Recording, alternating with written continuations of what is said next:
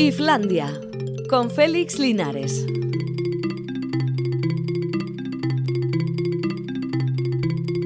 A Rachaldeón son las 4 y 6 minutos y 10 segundos, hora en que comienza el último programa de Islandia. Bueno, en realidad el último programa de Islandia Coda o Islandia Epílogo, porque ha sido como una especie de excrescencia nacida en agosto pasando a septiembre mientras termina la vuelta ciclista y terminando aquí hoy, aunque en realidad el programa como tal desapareció prácticamente a finales del mes de junio.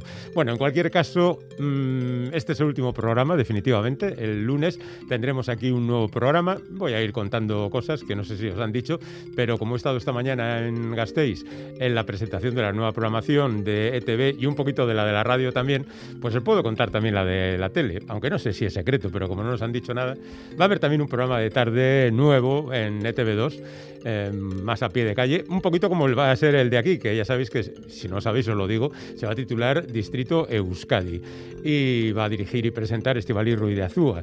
Y aquí habrá viejos amigos en este programa de estas franjas horarias, por yo mismo también me ocuparé de algunas cosas. En definitiva, que se va, pero lo despedimos sin demasiadas lágrimas y sin demasiado dolor, porque ya nos hemos despedido de él durante bastante tiempo, así que hoy lo único que terminamos es con la denominación. Se acabó Islandia y nada, nos quedamos tan panchos. Y seguimos hablando de cultura en la medida de lo posible. Hablamos, por ejemplo, del Festival de Venecia, donde ha sorprendido un western. Hombre, esto es raro, que de repente aparezca un western y que la gente se haga eco de él, pues es raro. En primer lugar por eso, en segundo porque lo dirige una mujer, Jane Campion, y por una parte es una especie de reivindicación del western, pero por otra es también una especie de hay que acabar con esto. El western ya no tiene sentido en el siglo XXI, así que tendremos que esperar a verlo para ver qué es lo que se cuenta en ello. En cualquier caso, al final en Venecia lo que más importa es Georgina Rodríguez, que aparece por allí, revoluciona a los miembros de la prensa, da más titulares que nadie y después de todo tiene también una especie de justificación porque tiene una serie ahora mismo que se titula Yo soy Georgina o Georgina o como se diga y, es curioso como hay gente que quema etapas rápidamente, tiene 27 años y ya tiene una serie. La verdad es que no sé si su vida da para tanto o simplemente el guionista ha tenido que inventársela, pero en cualquier caso la gente lo que quiere es conocer la verdad de los hechos y recurre al cine para que se le cuenten las historias verdaderas. Por ejemplo, en el Festival de Venecia también se presenta la película sobre Maradona, La mano de Dios, dirigida por Sorrentino que es un viejo fan del fútbol y en particular de Diego Armando Maradona y entonces le ha dedicado una película. Una película de Sorrentino siempre está bien y bueno, pues eh, tenemos que aceptarlo como tal porque Maradona también fue un fenómeno que traspasó los campos de fútbol y todo eso. Pero esta relación entre realidad y ficción cinematográfica, porque cualquier película, incluso las documentales, son en parte ficción, porque el punto de vista adoptado, incluso hasta el encuadre y el montaje, determinan que la realidad se altere. Pero no acabamos de creernos eso y estamos dispuestos a considerar la mano de Dios o la palabra de Dios todo lo que aparece en este tipo de películas. Es un asunto del que seguiremos hablando todavía, me imagino, bastante tiempo. Hay un asunto que me tiene un poco mm, desconcertado porque no conozco la nueva ley que, cito textualmente, prohíbe la difusión o la creación musical tanto pública como privada lo cual ha llevado al cierre de diferentes salas de compañías discográficas, han prohibido vender vinilos, ¿por qué vinilos y no CDs? Ya digo que no conozco muy bien la ley, pero en todo caso parece algo cuando menos desproporcionado y desde luego muy lejos de la lógica. ¿Qué es esto de prohibir la difusión o la creación musical tanto pública como privada? Mm, difundirla gratis, venderlo, mm, pues la verdad es que me desconciertan. Las leyes en líneas generales me desconciertan, pero cosas como esa me desconciertan un poquito más. Y la verdad es que no me gustaría que se acabara este programa sin aclararlo. Así que si alguien sabe por ahí algo, por favor que nos lo diga en nuestro WhatsApp. Ya sabéis, el 688-840-840, que... Mm, por ejemplo, ha recibido ya el mensaje de Goyan Bego y Flandia, siempre se van los mejores. No, los mejores seguimos eh, en otros sitios sin mayor problema. Y luego también vuelve ABBA.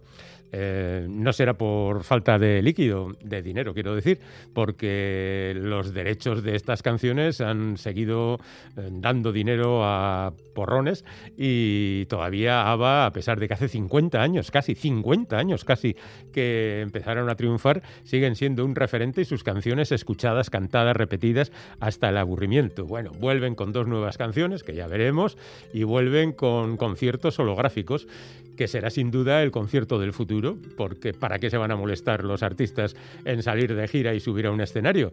Habiendo medios técnicos que te pueden permitir el verlos allí frescos y rozagantes, como eran hace, por ejemplo, 40 años.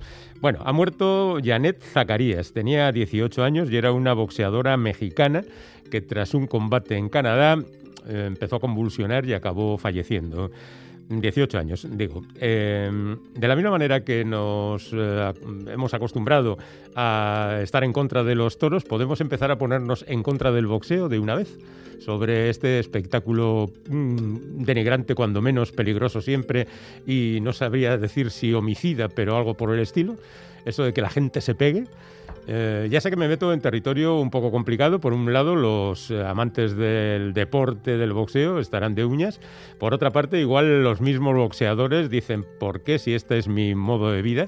Pero si estamos de acuerdo con que los toros es un espectáculo poco recomendable por convertir en espectáculo eh, público la violencia, supongo que el boxeo también lo es, que no siempre acaba con muerte, pero que desde luego deja bastante maltrechos a los participantes.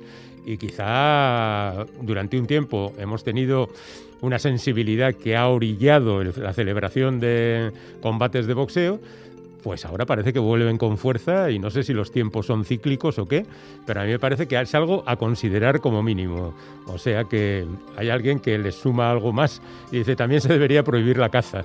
Bueno, por este camino igual acabamos prohibiendo muchas cosas, pero bueno, quiero decir que me ha impactado el caso de Janet por su extrema juventud, sería el caso de Million Dollar, Million Dollar Baby, ¿no? la película de Clint Eastwood, y el personaje que interpretaba Hilary Swank, que también tenía un combate desgraciado y un final trágico. Bueno, vamos a escuchar una canción porque hoy hace, no mañana, se cumplirán 70 años del nacimiento de Martin Chambers, que es el batería de Pretenders y el único miembro superviviente junto con la cantante Chrissy Hine. Ellos empezaron a grabar en 1980, siguieron hasta el 94 con un montón de canciones muy potentes. Dos miembros del grupo, el guitarra y el bajo, murieron después y el bueno de Martin Chambers incluso estuvo acompañando a la banda Mod de Hoople. Y Chrissy Hine, por su parte, reformó Pretender sin él, llegó incluso a grabar un disco, pero últimamente ya se han juntado otra vez y aquí los tenemos haciendo esta curiosa canción muy divertida que a mí me ha gustado, lo mejor de su último disco, que se titula Hate for Sale, Odio en Venta. Eh, la canción se titula Junkie Walk.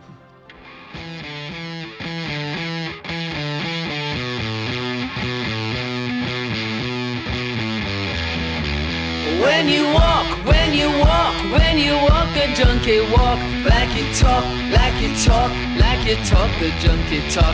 Here's the list, you can lie, look your mother in the eye, steal the pills, make her cry. Every junkie has to die. When you walk, when you walk, when you walk a junkie walk, like you talk, like you talk, like you talk the junkie talk. Here's the list, you can lie, look your mother in the eye steal a car, her guitar, every junkie has to die.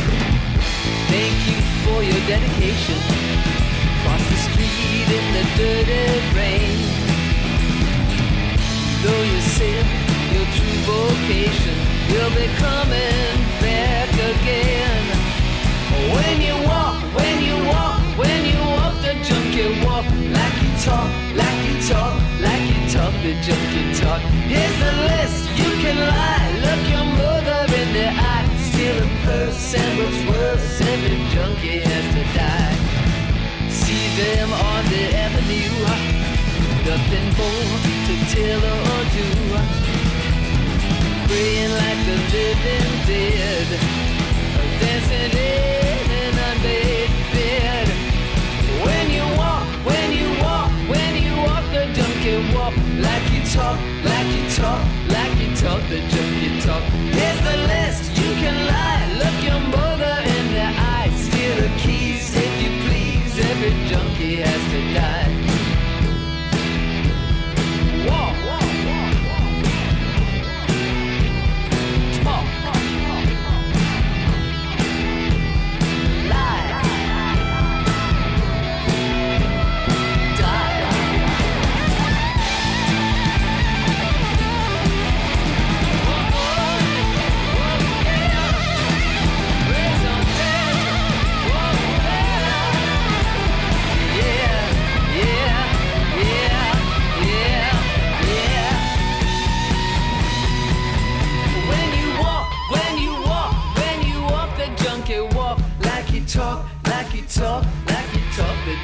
Talk. Here's the list, place your bet. No, a loser won't regret.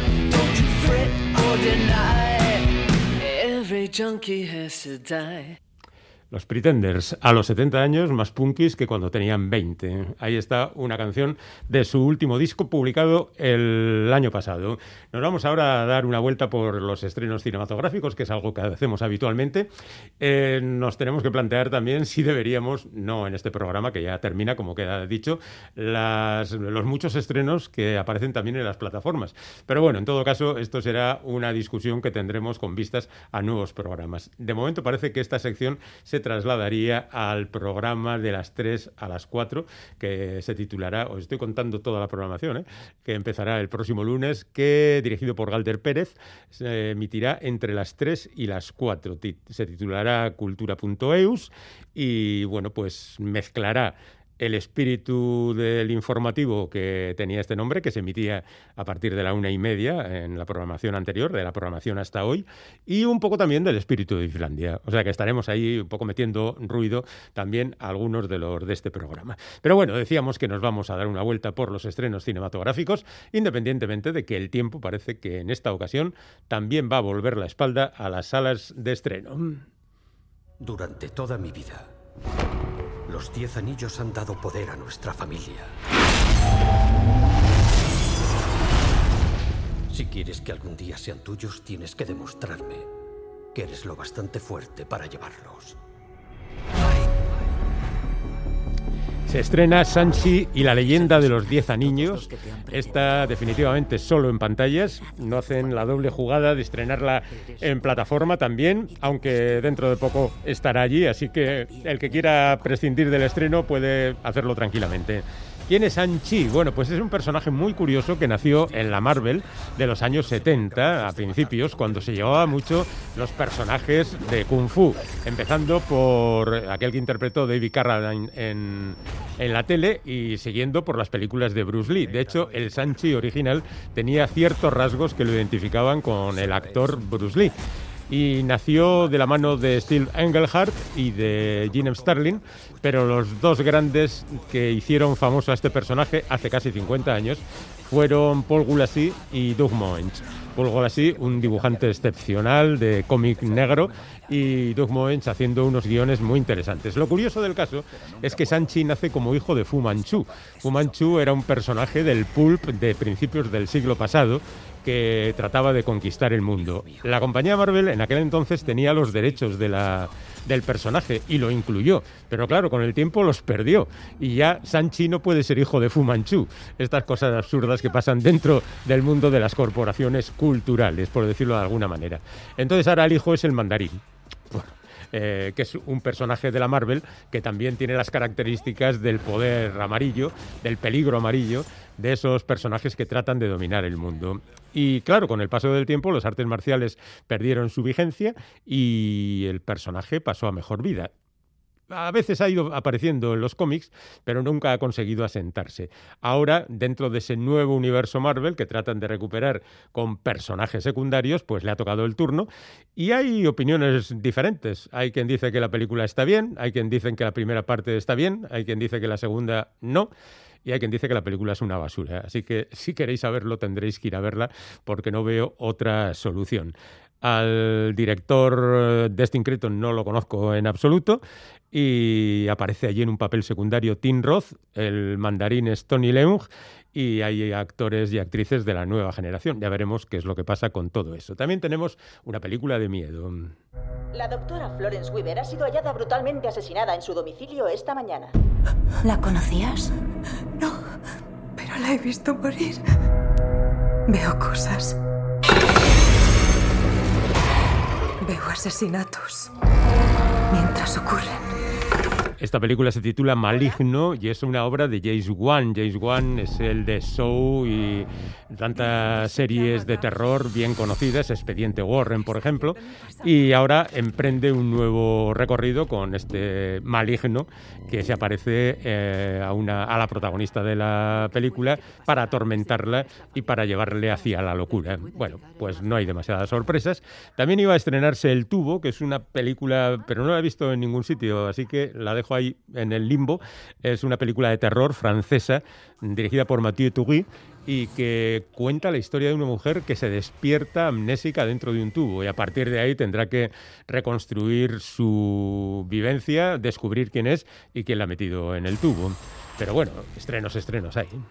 He esperado mucho para ver tu mejor foto. Vamos a reducir plantilla. Que tengas suerte. Solo serán unos días, de verdad. Ay, Marta, que no te preocupes. Puedes quedarte todo lo que necesites. Venga, va, por el reencuentro. No sé, Lili, de verdad, me siento la persona menos carismática del planeta ahora mismo.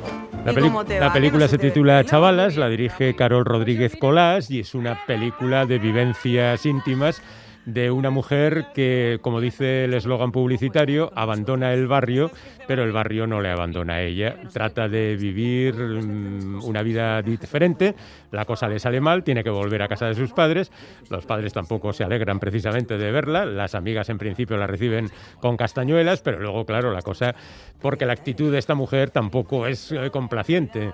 De hecho, entra a trabajar en una tienda de fotografía mm, propiedad de José Mota y ahí tiene también sus más y sus menos. Parece que es un ejemplo de neorrealismo eh, acerca de las condiciones actuales de la vida de determinados grupos sociales y que tiene evidentemente bastante interés. Vicky Luengo es la protagonista, ya digo, José Mota hace una colaboración y yo creo que esta es una de las películas que conviene ver este fin de semana. Lo mismo que La Metamorfosis de los pájaros, que es una película de Catarina Vasconcelos, una película portuguesa, donde cuenta también su vida, su vida a través de sus ensoñaciones, de sus deseos, de sus previsiones, de cómo las cosas no salen según las prevemos y bueno, pues la metamorfosis de los pájaros, yo creo que hasta el título sugiere ya esa necesidad de reinvención que tenemos todos. Por otra parte, hay un nuevo capítulo de After que alguien dice que es la versión juvenil de 50 sombras de Grey.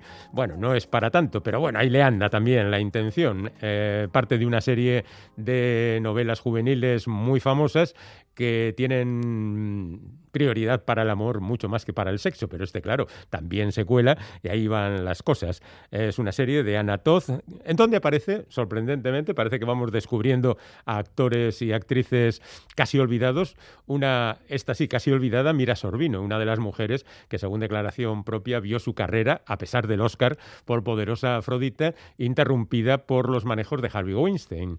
Así que, bueno, pues bienvenida sea Mira Sorbino, aunque sea en un papel secundario.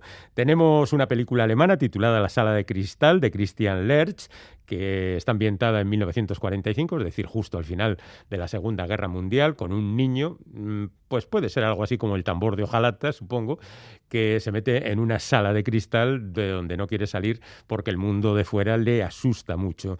Y tenemos también la típica película de dibujos animados, Los Solchis, en esta ocasión, que hablan de una familia que huele muy mal, que vive en un vertedero y cuando trata de mezclarse con el mundo, pues tiene problemas porque eso no gusta a casi nadie. Y luego tenemos la que, igual, igual, es la película de la semana. Antes que nada, gracias por, por confiar en mi propuesta. Esta es la oportunidad de mi vida. No os podéis imaginar lo, lo importante que es para mí poder trabajar para... Pero eso no, no, no lo puede decir así. Parece desesperada. Bueno, pero es que un poco desesperada sí que estoy. La película es Nora, es la segunda película de Lara Izaguirre, que hace unos años nos sorprendió con Un otoño sin Berlín, una película mm, bastante trágica y muy bien hecha y que nos llevaba a ver la precipitación en el abismo de una mujer. Esta parece que es mucho más liviana con la historia de esta, este personaje interpretado por Anne Picaza, cuyo abuelo, Héctor Alterio, muere y entonces ella trata de mm, llevar sus cenizas para tirarlas en Sibur al mar y bueno, pues a ver qué es lo que pase. Y se recorre todo Euskal Herria. Y allí va encontrándose con Ramón Barea o con Clara Badiola, con Loli Astoreca o con Ichier Tuño. O sea que el reparto también es como muy potente. Y va alternando el humor y la tragedia y las cosas serias con las livianas, al mismo tiempo que mezcla idiomas, porque está en inglés, en francés, en euskera y en castellano. O sea que es una eh, película multidiomática. Yo creo que sin duda alguna, junto con Chavalas, podía ser la película de la semana. Y luego, pues nada, un minuto para deciros que he visto un par de películas en España hay casi un millón y medio de personas que se apellidan García. Es el octavo vuelo que suspendemos este mes. Y el colmo de los colmos, no sé si sabes que nuestro mejor avión no puede volar. Pues fui, fui a ver García y García y la verdad es que me reí poco, pero ahora incluso recordándolo lo hago con cariño, ¿no? Porque hay que ver el enorme esfuerzo que tiene rodar una película y a veces quizá con pagar un poquito más a los guionistas hubiera estado mejor, ¿no? Renovar un poquito los chistes, hacer un poquito más de gracia si se supone que es una comedia. Que la película costado lo suyo y hay esfuerzo y talento, pero se queda corta, se queda corta, un poco asfixiada. Bueno, se queda corta, cortísima la de reminiscencia, que también... Cuando las aguas empezaron a subir y estalló la guerra, la nostalgia se convirtió en una forma de vida. Reminiscencia es la última película protagonizada por Hugh Jackman, ambientada en el futuro. Es una película de cine negro, pero también es de ciencia ficción, donde los recuerdos se apoderan de. es una especie de droga y Hugh Jackman es el tío que lo proporciona. Una especie de camello del recuerdo. La idea es buena, los planteamientos también, pero la película se pierde en unas cuantas peleas sin sentido y un vagar y vagar de aquí para allá como pollo sin cabeza. O sea que nos quedamos también un poco mm, como desinflados. Bueno, a ver si este la cosecha de este fin de semana nos llega mejor y, disfrutamos con ella. Ha habido gente que ha seguido escribiéndonos, ya estamos llorando la muerte de Islandia, o seguiremos en las colaboraciones. Hay una muy graciosa que dice, Félix, te sigo desde que estabas en Radio María y no voy a dejarte ahora, nunca caminarás solo. muy bueno lo tuyo, compañero. Bueno, una última canción para despedirnos.